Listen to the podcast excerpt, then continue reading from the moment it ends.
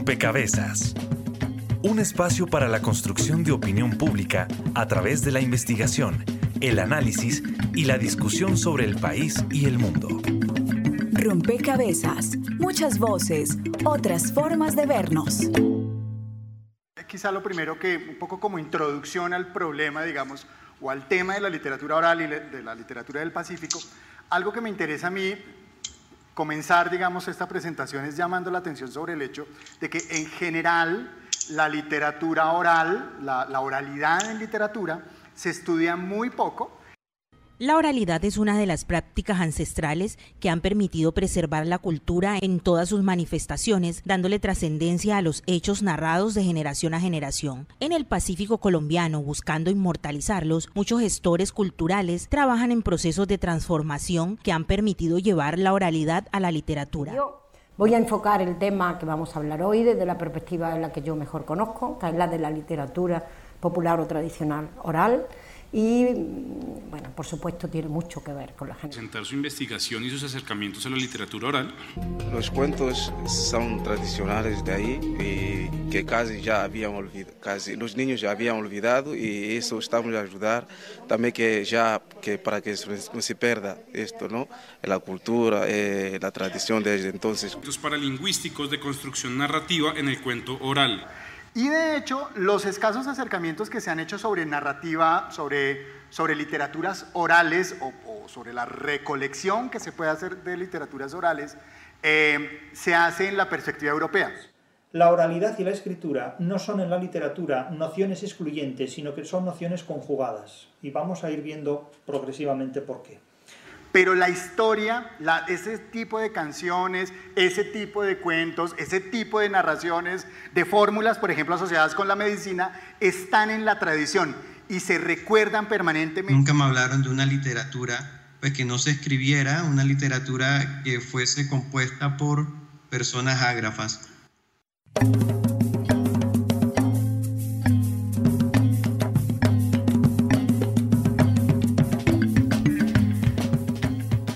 Saludo a todos los oyentes, a todas las personas que se conectan y sintonizan a esta hora. Rompecabezas, muchas voces, otras formas de vernos.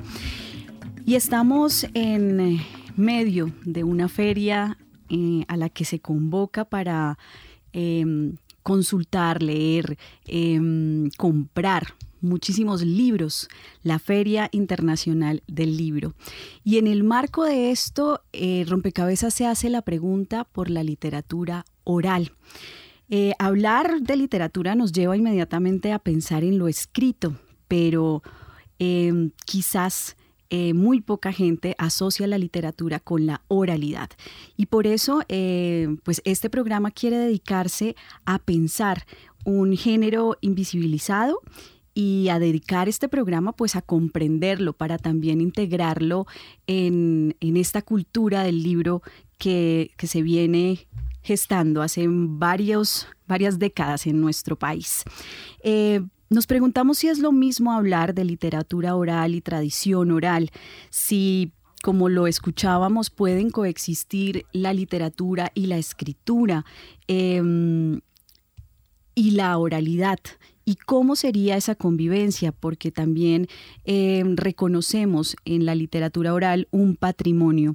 Así que, pues, este rompecabezas quiere hablar de literatura oral y darle el protagonismo, darle el lugar a la oralidad y a la cultura, a esa relación también que tiene con los pueblos, con la identidad, con las tradiciones. Bienvenidos entonces a Rompecabezas. Estaremos con ustedes quien les habla, Mónica Osorio Aguiar, y hoy nos acompaña en la mesa Juan Sebastián Ortiz. Un saludo para usted, Mónica, para todos nuestros oyentes que hasta ahora nos acompañan en esta emisión. Durante esta semana les pedimos a nuestros seguidores en facebook.com slash rompecabezas radio y también en Twitter en arroba rompecabezas, reemplazándolo por un cero, que nos compartieran sus inquietudes, esas preguntas eh, que tienen respecto al tema que, que ya usted comentaba, Mónica. Así que en el transcurso de este programa estaremos compartiendo sus preguntas para que sean resueltas por nuestros invitados. Aprovechamos también este espacio para saludar a las emisoras aliadas que permiten llegar a distintos lugares del territorio nacional. Saludos a nuestras emisoras aliadas. Nos escuchan en Putumayo, Nariño, Valle del Cauca, Caldas, Chocó, Antioquia, Córdoba, Atlántico, Tolima, Los Santanderes y en Bogotá. En todo el país a través de la red de Radio Universitaria de Colombia. En Venezuela por el Instituto Radiofónico Fe y Alegría. En América Latina por la Asociación Latinoamericana de Educación Radiofónica ALER. Y en el mundo entero por javerianaestereo.com y SoundCloud como rompecabezas-programa-radial.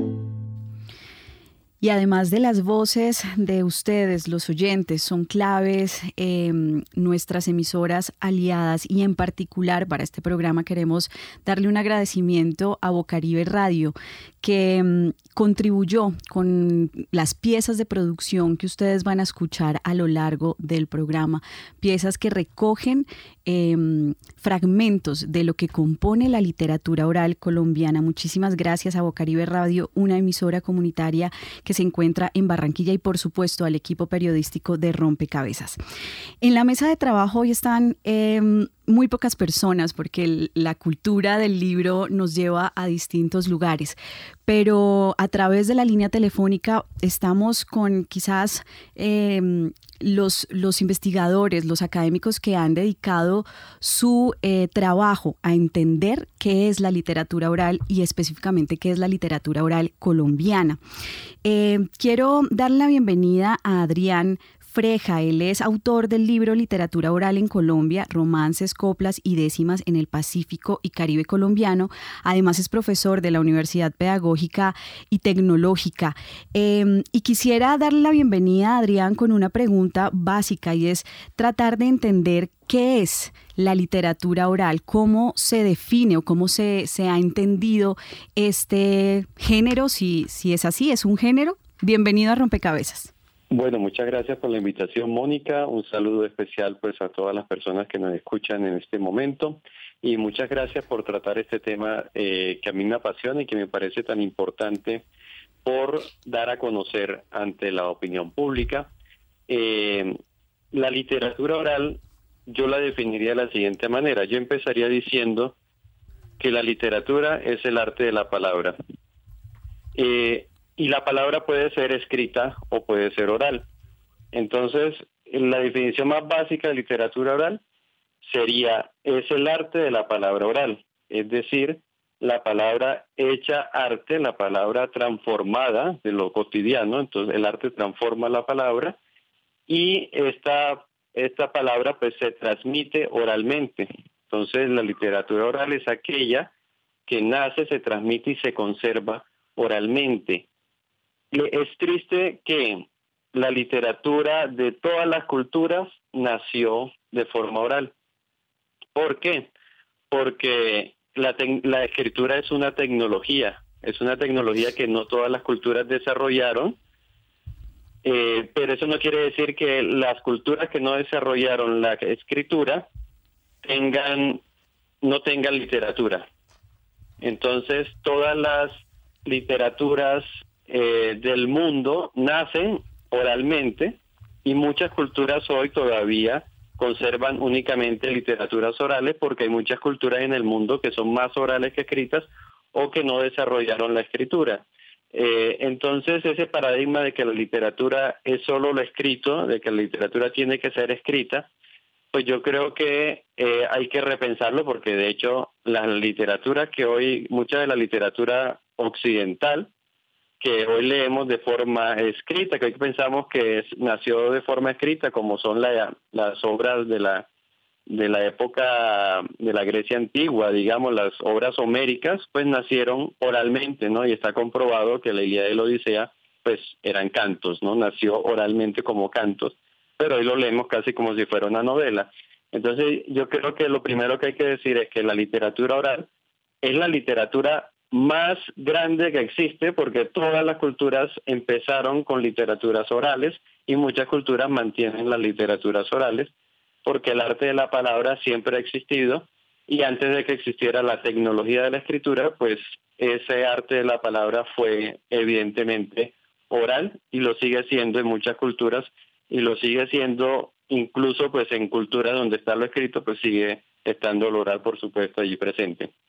Gracias Adrián por esta contextualización. Es que además durante la semana les estuvimos preguntando a nuestros usuarios en facebook.com barra inclinada rompecabezas radio lo siguiente. ¿Crees que la literatura oral y la narración oral son lo mismo? Pues del total de, los, eh, de las personas que respondieron a esta pregunta, el 10% señaló que sí y el 90% sostuvo que no es lo mismo. Pues con esta pregunta queremos saludar y dar la bienvenida a la profesora Graciela Maglia, quien eh, hace parte de la Universidad Javeriana de la Facultad de Literatura y también hace parte del Instituto Caro y Cuervo, doctora en literatura y magíster en literatura y lingüista hispánica. Profesora Maglia, bienvenida a esta emisión de, de Rompecabezas y es lo mismo narración oral y literatura oral. Bienvenida a Rompecabezas. Sí, muchas gracias. Bueno, buenas tardes. Eh, gracias por la invitación y de rompecabezas y saludos a la audiencia y a Adrián, con quien hemos trabajado juntos y nos conocemos en la labor en torno a la oralidad.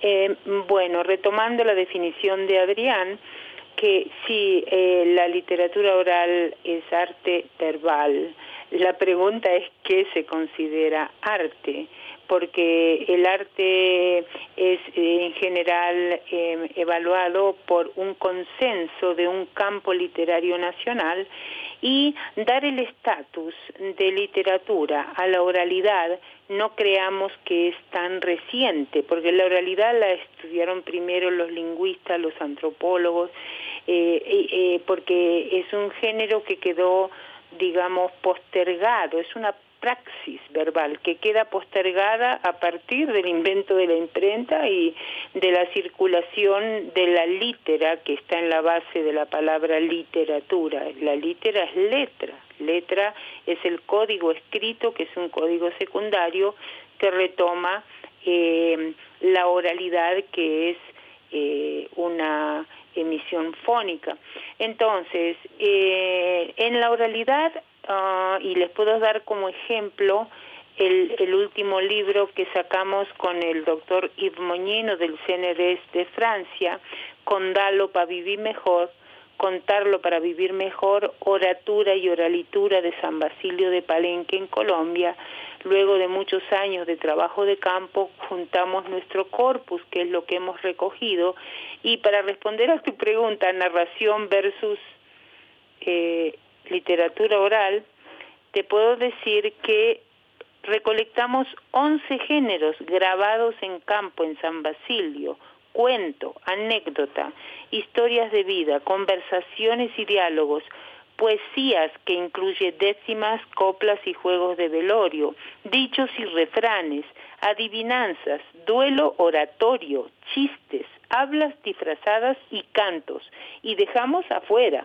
Es decir, que la narración es una de las formas, es uno de los géneros de la oralidad, pero si tú tienes una décima eh, con una perfecta rima, que eh, eh, es una forma de origen eurohispánico y que llegó con la colonia y se conserva no solamente en las voces del río Magdalena, sino también en San Basilio de Palenque, digamos, aclimatada al Caribe colombiano y a la, aldea de San Basilio, entonces nos vamos a dar cuenta que cuando se empata el ritmo y la metáfora como elementos centrales de la creación, ya no estamos narrando, sino que estamos eh, cantando. Entonces quiero eh, aclarar además esa confusión entre canto y poesía que hay desde la antigüedad, porque en efecto las obras homéricas eran cantadas, porque es una lengua tonal el griego y entonces sonaba más o menos el primer verso de la Ilíada como Menina eidetea peleia de Agileo. Entonces vemos que en español nosotros decimos canta odiosa la cólera del peli de Aquileo. No tenemos una lengua cantada. Incluso el latín ya había perdido la dimensión tonal, pero en su mm, definición de Carmen Carminis, que es poesía canto, y lo conserva en, los, en el título de la famosa Carmina Burana, está hablando de poesía, no está hablando de canto, porque el latín no tiene la dimensión tonal. Entonces, para que veamos que hay un uso folclórico de las denominaciones de los géneros literarios o para decirlo de una mejor manera como un sentido lato, extenso versus el sentido estricto que es el sentido de la especialidad, porque nosotros nos movemos en un campo especial. Claro, Graciela. Em, con, con, su intervención eh, y con la intervención de Adrián, Em, pues queda claro que em, hablar de literatura oral no es reciente, pero sí ha sido em, pues un, género que ha quedado olvidado o que o, al que no se le ha prestado suficiente atención a pesar de ser como lo señalaba Adrián el origen de todas las literaturas verdad y eso de alguna forma hace que, que pues, que tengamos un compromiso con, con, el, con el, la memoria y con el cuidado, digamos, de lo que eh, se ha identificado como parte de la tradición literaria oral de nuestro país. Em, hoy en la mesa de, rompecabezas tenemos la presencia de mm, una persona muy especial. Ella es Mari Grueso, escritora, poeta y narradora oral afrocolombiana, licenciada en español y literatura, que ha escrito pero también ha narrado, ha contado historias eh, que por supuesto hacen parte de su identidad. Y hacia allá va mi pregunta, Mari, bienvenida a Rompecabezas, sobre qué significa la literatura oral para la identidad de un pueblo, para la identidad de una comunidad. Bienvenida y es un honor tenerla aquí en Rompecabezas. Muchas gracias, el honor es mío. Usted me ha dado la oportunidad de poder hablar a su audiencia y contar desde lo que somos desde adentro nuestra literatura, nuestra forma de hacer literatura. La literatura oral es la columna vertebral de nuestra cultura. Toda nuestra cultura está basada en la oralidad, sea la clase de cultura que sea. Porque nosotros escribimos, pero antes no escribíamos, sino que nos inventábamos las trovas, nos inventábamos los, los versos y nos inventábamos los, a ver, em, nosotros, eh, los hombres tenían una forma de literatura, eran las décimas. Y nosotros las mujeres decíamos las, lo que nos llamábamos versos, pero versos son las trovas esas de cuatro, de cuatro versos, lo que se dice en literatura, nosotros decíamos cuatro versos a las cuatro líneas. ¿Y por qué se dividían eh, hombres y mujeres? ¿Por qué los hombres las décimas, las mujeres? Porque en la cultura negra siempre ha habido eh, unas, unos parámetros que son de los hombres y otras de las mujeres. Claro que ahora todo eso ya está cayendo de su peso, pero mire, eh, los hombres eran los que tocaban marimba, las mujeres no tocaban marimba pero ahora eh, se está deconstruyendo esa parte. Ahora hay muchas mujeres marimberas. Los, las mujeres lo que tocaban era el guasá, pero hombres también están tocando guasá. Entonces se está tratando de, cambiar los paradigmas y mostrar que eso no está definido únicamente para, un, para hombre o mujer, sino que lo podemos hacer todos. Entonces igual era con la literatura. Las mujeres decíamos versos, cuando teníamos eh, algún sentimiento, porque es que la poesía siempre y en todos los lugares y todas las etnias y todas las culturas es la expresión del sentimiento.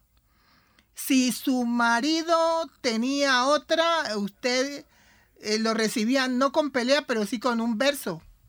Entonces él ya sabía que usted había dado cuenta, o era una manera de, de manifestarlo, ¿no? Pero los hombres, si sucedía un fenómeno en la, en la ciudad, hacían las, las décimas.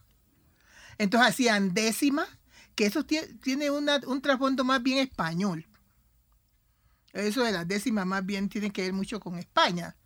Nosotros tenemos muchas cosas que no son nuestra eh, directamente de África, sino que con eso de la conquista y la colonia, entonces también caímos en esas cosas. Usted, usted ha mencionado en, en, su intervención, bueno, cómo esto hace parte integral de la cultura, cómo de alguna forma también eh, la literatura está representando unas lógicas de relaciones eh, entre, entre la población afrocolombiana.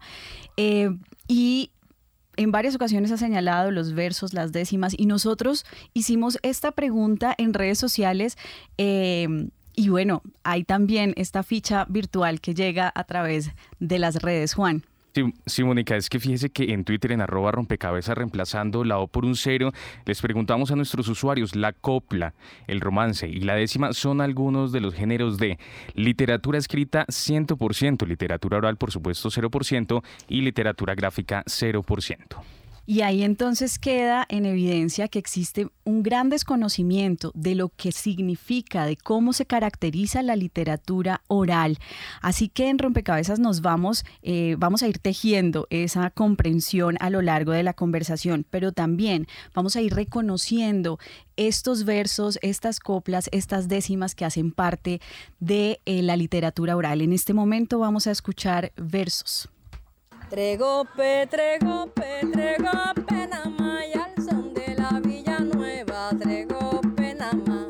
Tregope, tregope, tregope, nama y al son de la Villa Nueva, tregope, nama. Cuando yo estaba chiquito me daban panel y coco y ahora que estoy grandecito me dan con la cacha el soco.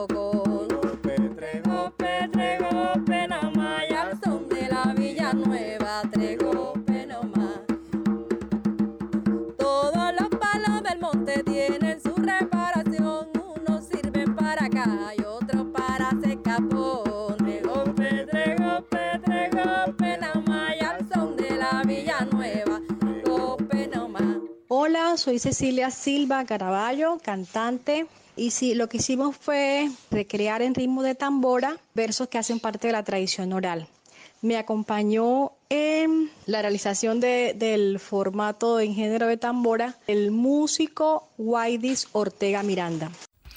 Bien, allí estaba la tradición oral expresada en rompecabezas. Em, Adrián, eh, estamos entre la experiencia de, ser narrador y entre mm, el conocimiento de la investigación construyendo esta comprensión sobre la literatura oral. Y valdría la pena... Em, usted, digamos, en su investigación se, se, centra en dos territorios y son el Caribe y el Pacífico.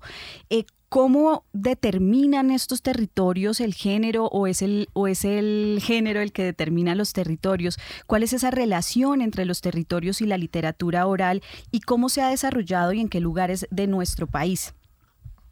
Eh, bueno, primero un saludo a la profesora Graciela y a la, y a la escritora, narradora eh, Mari Grueso, a quien admiro muchísimo también. Eh, bueno, en el Caribe y en el Pacífico la, las literaturas orales se tienen sus características, por supuesto, de acuerdo, de acuerdo a la región. Eh, en el Pacífico Norte hay unas características, en el sur otras. Es muy interesante que el, géneros, digamos, eh, o más que más que géneros, formas como la décima, que como lo decía Mary Grueso, eh, son vienen de España, lo decía también la profesora García, vienen de una tradición española se conserva una estrofa eh, tan rígida, eh, se apropia por los campesinos, los campesinos ágrafos, y construyan una identidad, construyan toda una tradición a partir de una forma hispánica, pero que es apropiada. Lo mismo en el mundo afro, se trata de una apropiación, de acuerdo al contexto, pues se va construyendo esta, esta forma estrófica, eh, va patrimonializándose. ¿No? De acuerdo a, lo, a los valores de la comunidad, a lo que la comunidad quiere mantener. Entonces, por ejemplo, en el Caribe, el decimero es un personaje muy importante, es, cumple unos roles sociales, cumple una función social muy importante, porque es casi que una voz del pueblo, es un, un transmisor de conocimientos eh, y la gente lo respeta y lo entiende como poeta cuando yo empecé a, trabajar, eh, es decir, yo empecé a trabajar en literaturas orales básicamente hace muchos años, hace como 15 años, porque yo estudiaba literatura en la universidad y a mí solo me hablaban de poetas que escribían libros, no escribían y publicaban libros. Y cuando yo voy a, estos territorios campesinos y escucho a los campesinos haciendo estas décimas eh, que me parecían tan complicadas porque eran estrofas donde tenía que rimar el primer verso con el cuarto y el quinto, el segundo con el tercero, el sexto con el séptimo y el décimo, así como el octavo con el noveno en rima consonante de versos autosílabos y donde había que hacer una pausa obligada después del cuarto verso. Yo me quedé impresionado cuando estos campesinos hacían esos, esos versos eh, a cabalidad como lo hacían en el siglo de oro, como lo hacía Lope de Vega, como lo hacía Cervantes, Calderón de la Barca. Y, em, y ellos em, no solamente lo, lo cantaban, sino que improvisaban, casi que hablaban en verso, ¿no? Eh, y ellos se llamaban poetas, se hacían llamar poetas, y el pueblo lo reconocía como poeta. Entonces yo me pregunté, bueno, ¿por qué a mí nunca me han enseñado estos, estos poetas? Si ellos se llaman poetas. Y me di cuenta que estos poetas en realidad eran poetas campesinos, poetas orales, que tenían unas funciones específicas. Entonces uno en el Caribe, por ejemplo, encuentra que hay décimas que transmiten conocimientos. Entonces el tejido de la hamaca, por ejemplo, hay décimas que explican paso a paso cómo se teje una hamaca en, la región de pues, San Jacinto Bolívar, donde se hacen muchísimas hamacas. Eh, entonces, la, la décima tiene esa una eh, muchas funciones, ¿no? De, conservar unos conocimientos que son importantes para una región eh, como esta región montemariana, sobre todo San Jacinto, donde donde se produce tantas hamacas, pero también construir una memoria colectiva, construir una identidad, eh, hay muchas décimas sobre el conflicto armado, digamos, en, la región de Montes de María, que sufrió mucho, eh, sobre la masacre del Salado. Eh, Adrián, pues si usted nos lo permite, em, tenemos una décima que podemos escuchar y si quiere seguimos conversando sobre el significado de estas, de, de, de estas y las funciones de estas en la comunidad. Claro.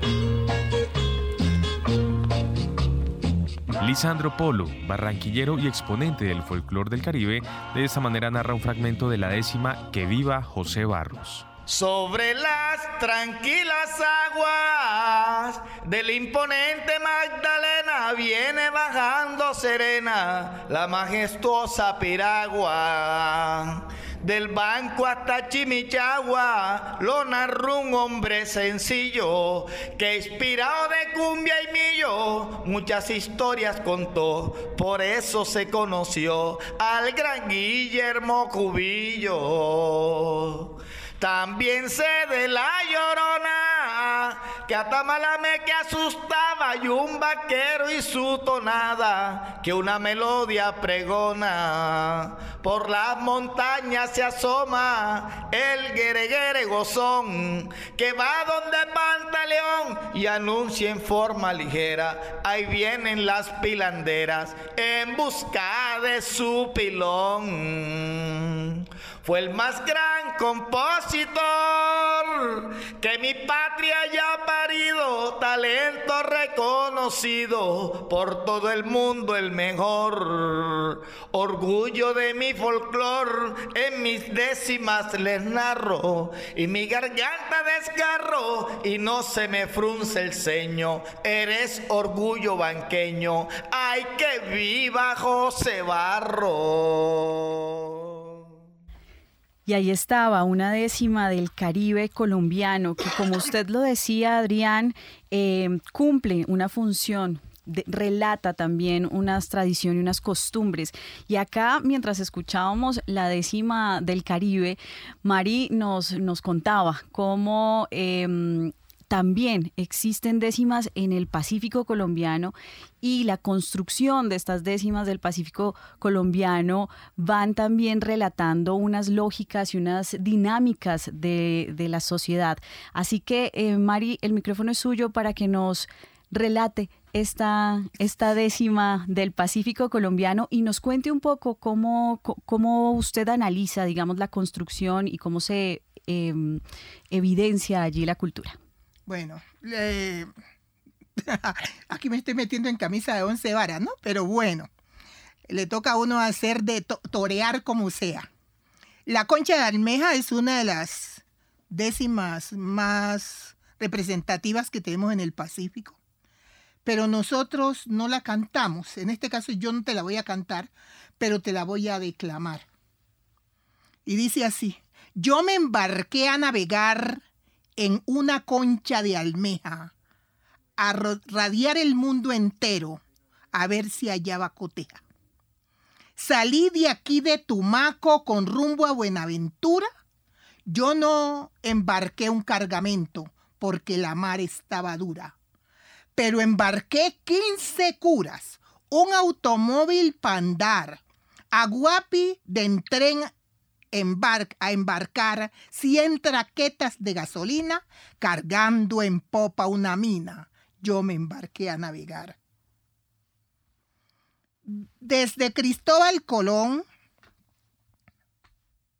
salí con rumbo a Europa, con una tripulación como de 100 mil en popa con viento a favor soplaba, atravesé a Casas Viejas y muchas ciudades lejas las visité en pocos días, navegando noche y día en una concha de almeja.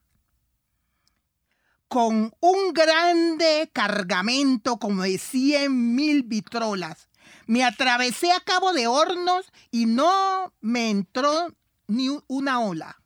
Llevaba 500 bolas, sobre cubierta un caldero, 400 marineros,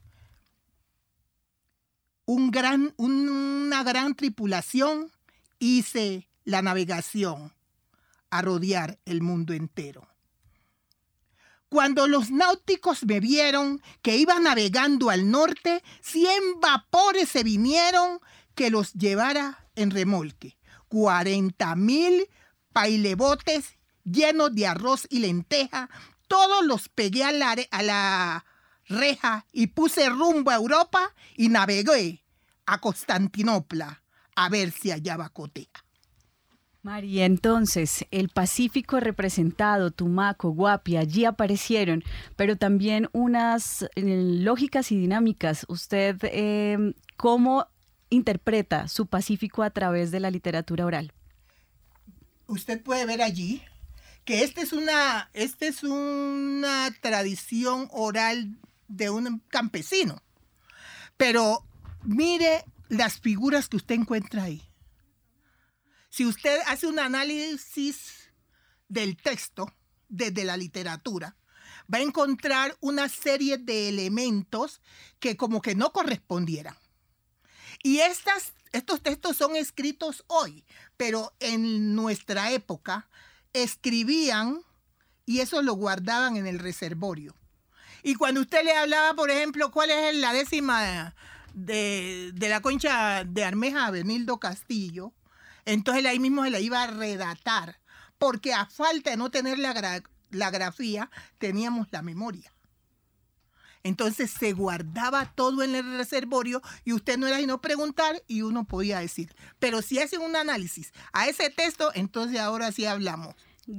Graciela, em, escuchando eh, a, Mary me queda la pregunta y es cómo em, al escribir lo que es la literatura oral, nos está poniendo en riesgo también eh, la misma literatura. Si bien es un ejercicio para conservar la memoria, ¿cómo no mm, desoralizar la literatura oral, por decirlo de alguna manera?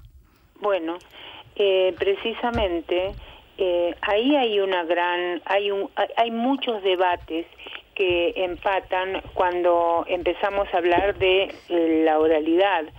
por empezar, el debate entre oralidad y escritura y uh, entre folclore, literatura y oralitura, porque em, el folclore es algo bien diferente de la literatura y no se puede clasificar las literaturas tradicionales como folclore. Eso es un error muy difundido incluso en los discursos oficiales. Sí, pero también hay un debate entre cultura popular y cultura culta. Sabemos que eh, alta cultura, y cultura popular, que rescatar la oralidad es parte de todo un proceso que se inició eh, eh, después de los años 50 eh, y con eh, grandes anotaciones. Por ejemplo, en el 78 Carlos Rincón, que justamente hoy le hacen el homenaje en la Feria del Libro. Él escribe sobre el cambio de, en la noción de literatura y ya no es literatura solamente la alta cultura, sino también la oralidad, el graffiti, los testimonios, las canciones de salsa. Entonces, vemos que eh, hay ahí un debate muy importante y eh, entonces eh, eh, qué es lo que sucede con, eh, por ejemplo, nuestras culturas, ya que tú mencionabas a Colombia. Eh, por ejemplo, eh, en, en, San Basilio de Palenque, menos de una quinta parte de los palenqueros hablan su lengua criolla que ha sido patrimonializada en el 2005. Más de la mitad tiene de ella un conocimiento pasivo y un cuarto ni siquiera la entiende. ¿Qué quiere decir? Que si esa lengua se pierde, se pierde el monumento literario de más de más de 15 géneros. Entonces, el libro eh, que sacamos con Moñino recoge la oralidad, la transcribe en palenquero, la traduce al español y luego la pone en estilo literario. Es decir, que eh, nos preguntamos, eh, nos quedamos quietos y dejamos que las literaturas orales eh, quizás desaparezcan con sus lenguas, porque aquí en América estos procesos de colonización han dejado un sedimento que el eh, cubano Fernando Ortiz llamó transculturación, que es más o menos como la ecuación de A, españoles, B más B, eh, que sería indígenas americanos y afrodescendientes, da C ese sería la cultura híbrida o la cultura creolizada de las Américas. Esas culturas han dado lenguas también. Entonces nos preguntamos nosotros, eh, ¿dejamos que muera con el creol como sucede en la isla de Martinica? Eh, según nos comentaba el famoso escritor Rafael Confián, que escribió casi 50 novelas y muchas de ellas en creol y el creol de está desapareciendo el creol de Martinica y con él se pierden sus novelas. Entonces, sí nos damos cuenta que ahí hay que hacer como una ecuación del mal menor. Bien, eh, Adrián, eh, en este ejercicio, eh, bueno, ya señala em, Graciela cómo hay un riesgo, hay un riesgo en términos de la pérdida de la lengua que lleva consigo también la pérdida de muchos géneros asociados a ella en, distintas culturas. Mm, pero usted, ¿qué otros riesgos identifica? Eh, bueno, yo creo que lo más importante es que hay unos apoyos institucionales, pero sobre todo que la misma comunidad valore eh, esos patrimonios esos patrimonios orales, esos patrimonios que son intangibles eh, y que muchas veces se pierden por, por falta de interés de la misma comunidad, pero también por falta de apoyo. Eh, hay tradiciones muy interesantes, Mary Greso eh, hablaba ahorita de Benildo Castillo, el poeta de las tres letras en Tumaco, quien murió ya hace varios años, pero a mí me, me parece muy interesante la labor de Benildo Castillo en Tumaco, porque él fue un pionero de, de, la, de las décimas noticiosas y, y, cuentan que él se paraba en la plaza de Tumaco a, bueno, a cantar, no a recitar, porque en Tumaco recitan la décima, pero él todo lo que le contaban de noticias lo convertía en décimas y de esa manera oralmente se transmitía la noticia a través de las décimas de, de Benildo Castillo.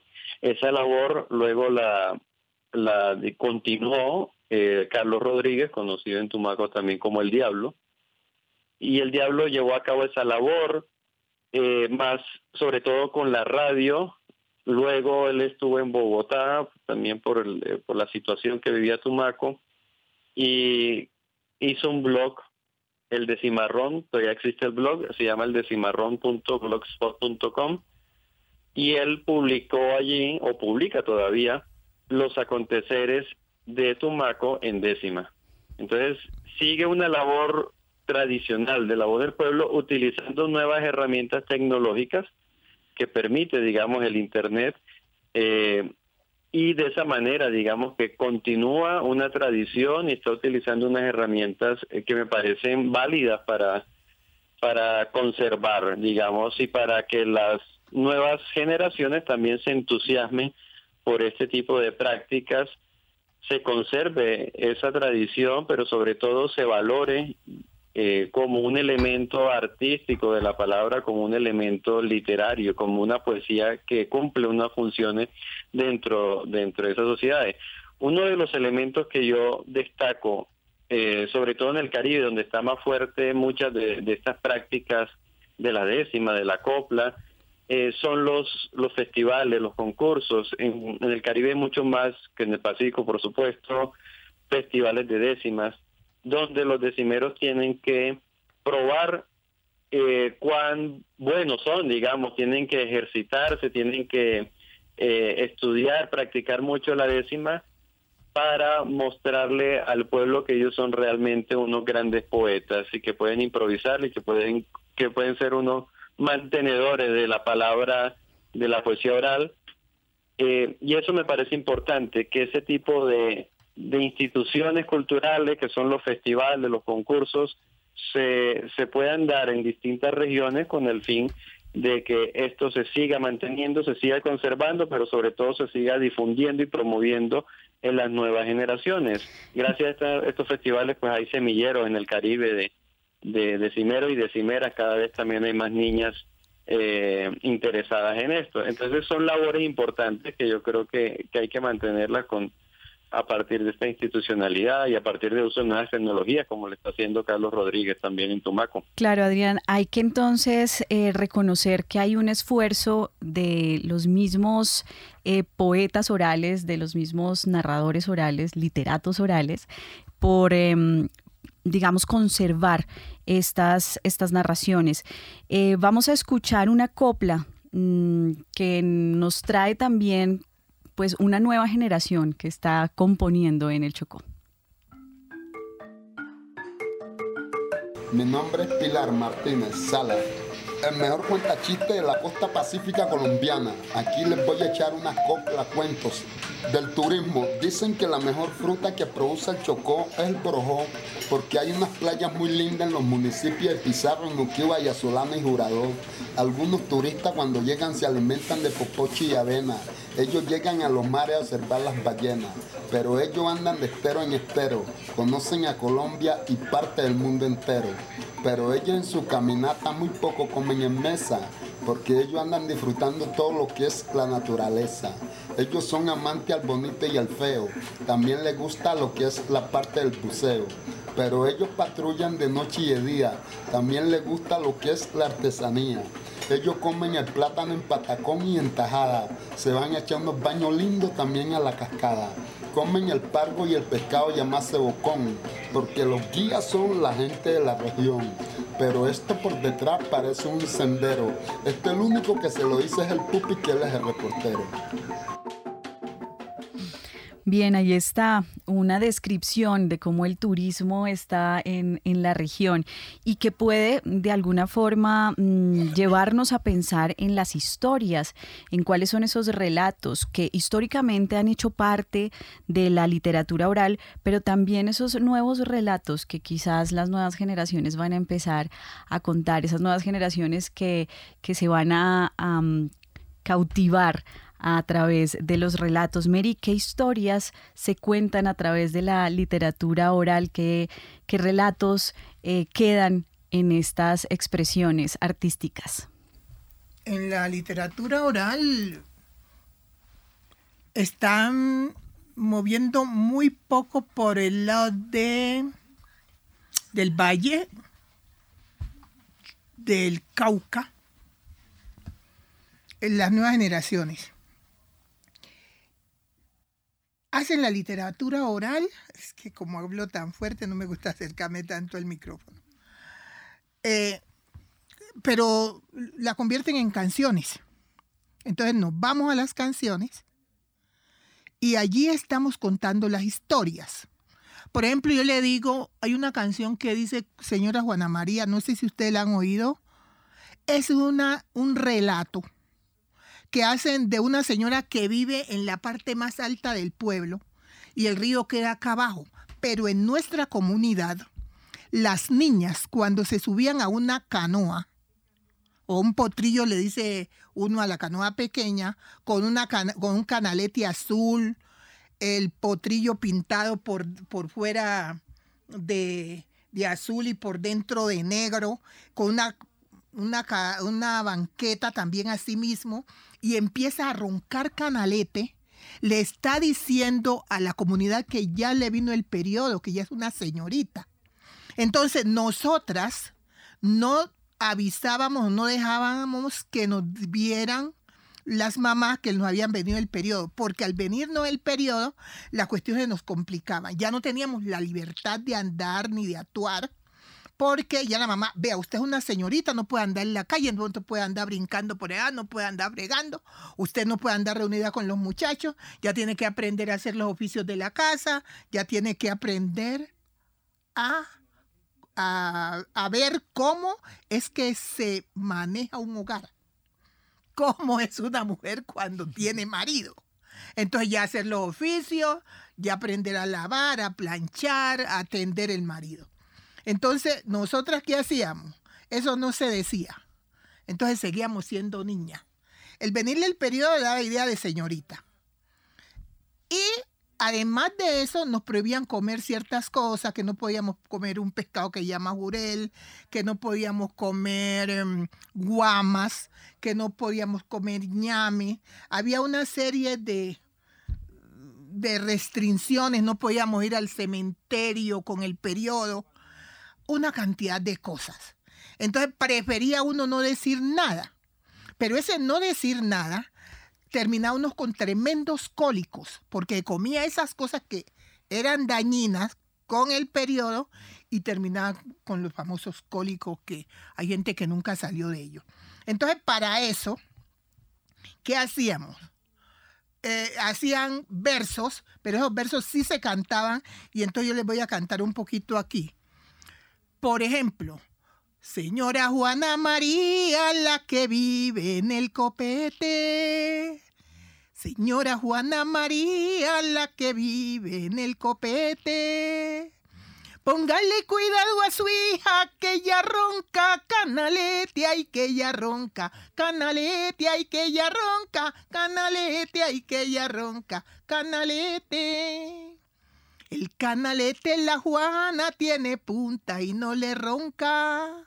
El canalete la Juana tiene punta y no le ronca. Ella pasa por aquí, no me habla y poco me importa y no me habla y poco me importa y no me habla y poco me importa. Mañana me voy pa' Guapi con mi potrillo a vender. Mañana me voy pa' Guapi con mi potrillo a vender. A búscame un guapireño que me sepa comprender, que me sepa comprender, ay que me sepa comprender, ay que me sepa comprender. Canalete ronca ronca, bola ligero pa' yo llegar, ay boga ligero pa' yo llegar, ay boga ligero pa' yo llegar. Bueno, lo dejo hasta ahí porque tiene otros versos todavía. ¿Qué es lo que él quiere? Allí le está diciendo a la señora, póngale cuidado a la hija, que ella es una señorita. Pero ella como estaba allá arriba, no se da cuenta que la hija está roncando canalete acá. Entonces, había, había unos parámetros cuando uno ya dejaba de ser niña para pasar a señorita, que esa palabra ya cayó en desuso. Ya, señorita, yo no sé quién será. Dice, ¿tan fea me cree? Claro, ahí está entonces cómo em, las historias, esa cotidianidad de la comunidad se expresa en los versos que usted, eh, Mari, ha cantado aquí en Rompecabezas en Javeriana Estéreo. Eh, pero también hay otros poemas que desde el Caribe llegan a Rompecabezas. Escuchemos este poema del pescador de la boquilla. Qué bonita es la boquilla y sus fiestas patronales. Todo es una maravilla en estas festividades. La boquilla es una historia por todo lo que ha vivido. Eso nos colma de gloria y nos mantiene engreídos. de ser nacidos aquí en esta tierra tan bella. Por eso me decidí de unirme a todos por ella. Quien llega a la boquilla no se quiere regresar, porque le da una cosquilla y aquí se quiere quedar. Por lo bien que aquí se vive si se acoge a las costumbres. Todo el mundo lo recibe y lo llevan a la cumbre. Les pido a los boquilleros cuidar nuestra idiosincrasia. Todos saben que los quiero y que Dios nos colme de gracia. A los jóvenes de ahora quiero darles un consejo. Utilicen la memoria y así llegarán a viejos. Escribió Hernando Ortega Villar, pescador de la boquilla. El pescador habla con la luna, el pescador habla con la playa, el pescador no tiene Graciela, y allí estaban versos, coplas, em, que bueno, se van, se van juntando para darnos a conocer lo que significa, lo que es la literatura oral colombiana. Nos quedan muy pocos minutos en rompecabezas y en este tiempo, pues vale la pena aproximarnos a mm, este público eh, y nuestra audiencia general para invitarlos a de alguna forma aproximarse y, ¿por qué no?, a preservar esta, mm, esta literatura y también volverse eh, de alguna forma, así como, como hay, hay gente que es lector aficionado, pues bueno, que seamos... Em, literatos orales y, público ávido de escuchar estos relatos. ¿Cómo invitar a esa ciudadanía a conocer, aproximarse y también cómo hacia dónde podemos ir si queremos escuchar más de estos eh, relatos? Bueno, hay algo muy importante y es que la oralidad contemporánea en el siglo XXI en Colombia está atada a su raíz triétnica. Entonces, no creamos que esto es una realidad florida ni naive, la oralidad eh, muchas veces es dolorosa y trasunta la memoria de la experiencia colonial, sobre todo si distinguimos las tres raíces entre el afrodescendiente Pacífico, en el Pacífico, en el Caribe y luego en los procesos urbanos de implicación reciente, luego las literaturas indígenas y luego eh, la literatura campesina mestiza, nos damos cuenta que son el resultado de un proceso de resistencia, de dominación, de subalternización histórica del, de las culturas hegemónicas, del colonizador sobre el colonizado, del, del amo sobre el esclavizado. Entonces, eh, eh, las literaturas orales son una memoria que ayudó a resistir con el espíritu alto dentro de los que son los procesos históricos devastadores. Entonces, eso por una parte, tenemos que ser conscientes que esto está vivo en Colombia y afortunadamente hay desde el año más o menos 2009 en que se hizo el primer año negro del Ministerio de Cultura, el año Beso Artel y recientemente ahora con el, eh, el programa Mujeres Afro narran su territorio, pero también la biblioteca indígena, la biblioteca afrocolombiana. Yo participé en esos procesos del año Besuartel y estuve muy cercana, ver cómo eh, no todos los países son un ejemplo de cómo el Estado, eh, a través de su Ministerio de Cultura, apoya estos procesos con, digamos, con problemas, con, eh, con insuficiencia, pero también con muchos logros y con una visibilización de estas culturas orales. Y por otra parte, eh, tenemos que ver que eh, el acercamiento no puede ser eh, sin preparación, es decir, uno puede tener el encantamiento, como ahora escuchando estos versos, estas décimas, las coplas, la canción de Mari, a quien le doy un cariñoso saludo que no la había saludado por, al comienzo. Y entonces, em, pero también necesitamos de la ayuda de publicaciones escritas porque eh, con anotaciones, con notas a pie de página, nosotros acabamos de ahora en la feria lanzamos el jueves a las 3 de la tarde en el pabellón del Instituto Caricuervo la reedición de Si yo fuera Tambó eh, la poesía de Candelario Obeso y Jorge Artel en su segunda edición con 250 notas, yo soy editora de ese libro, y eh, siete estudios introductorios en los que está también Lawrence Prescott, pionero de los estudios afrocolombianos. Entonces eh, necesitamos una inducción, porque si no ese mundo se exotiza muchas veces y se aleja más, como sucedió con la obra de Candelario, que eh, la gente no comprendía su eh, proyecto estético en el cual él hablaba con la lengua de los bogas de la región eh, del, de Mompox, de la cultura anfibia del Caribe colombiano sabanero. Entonces, eh, hay que estar atentos a las publicaciones, hay que estar atentos también, eh, hay toda una cultura de blogs, como decía Adrián, y es decir, en el Caribe se mueven entre en las redes, porque sigue siendo oralidad, las redes son orales y los blogs y el celular, es decir, son todo, es toda una cultura, digamos, posmoderna que se empalma a la cultura tradicional que tienen estas regiones. Y que por supuesto eh, tenemos también pues que aprovechar, eh, Graciela, para poder difundir y apoyar pues las acciones que usted señalaba se están haciendo desde el ministerio. Nos quedan un minuto, literalmente. Eh, Adrián, eh, ¿cuál sería su recomendación para que la audiencia se aproxime a la literatura oral?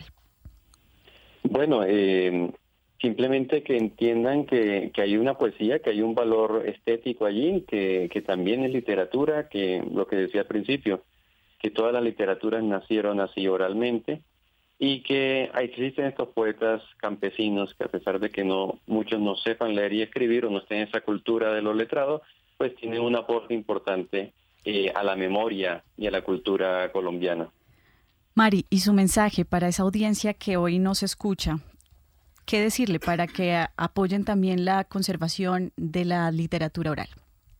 Bueno, lo que quiero es que entiendan que esto es literatura y no nos marginen con que no somos, no estamos en el núcleo, sino que estamos en la en la superficie. Necesitamos pues entrar a ese núcleo de ellos con nuestra diferencia, pero eso es lo que enriquece el corpus.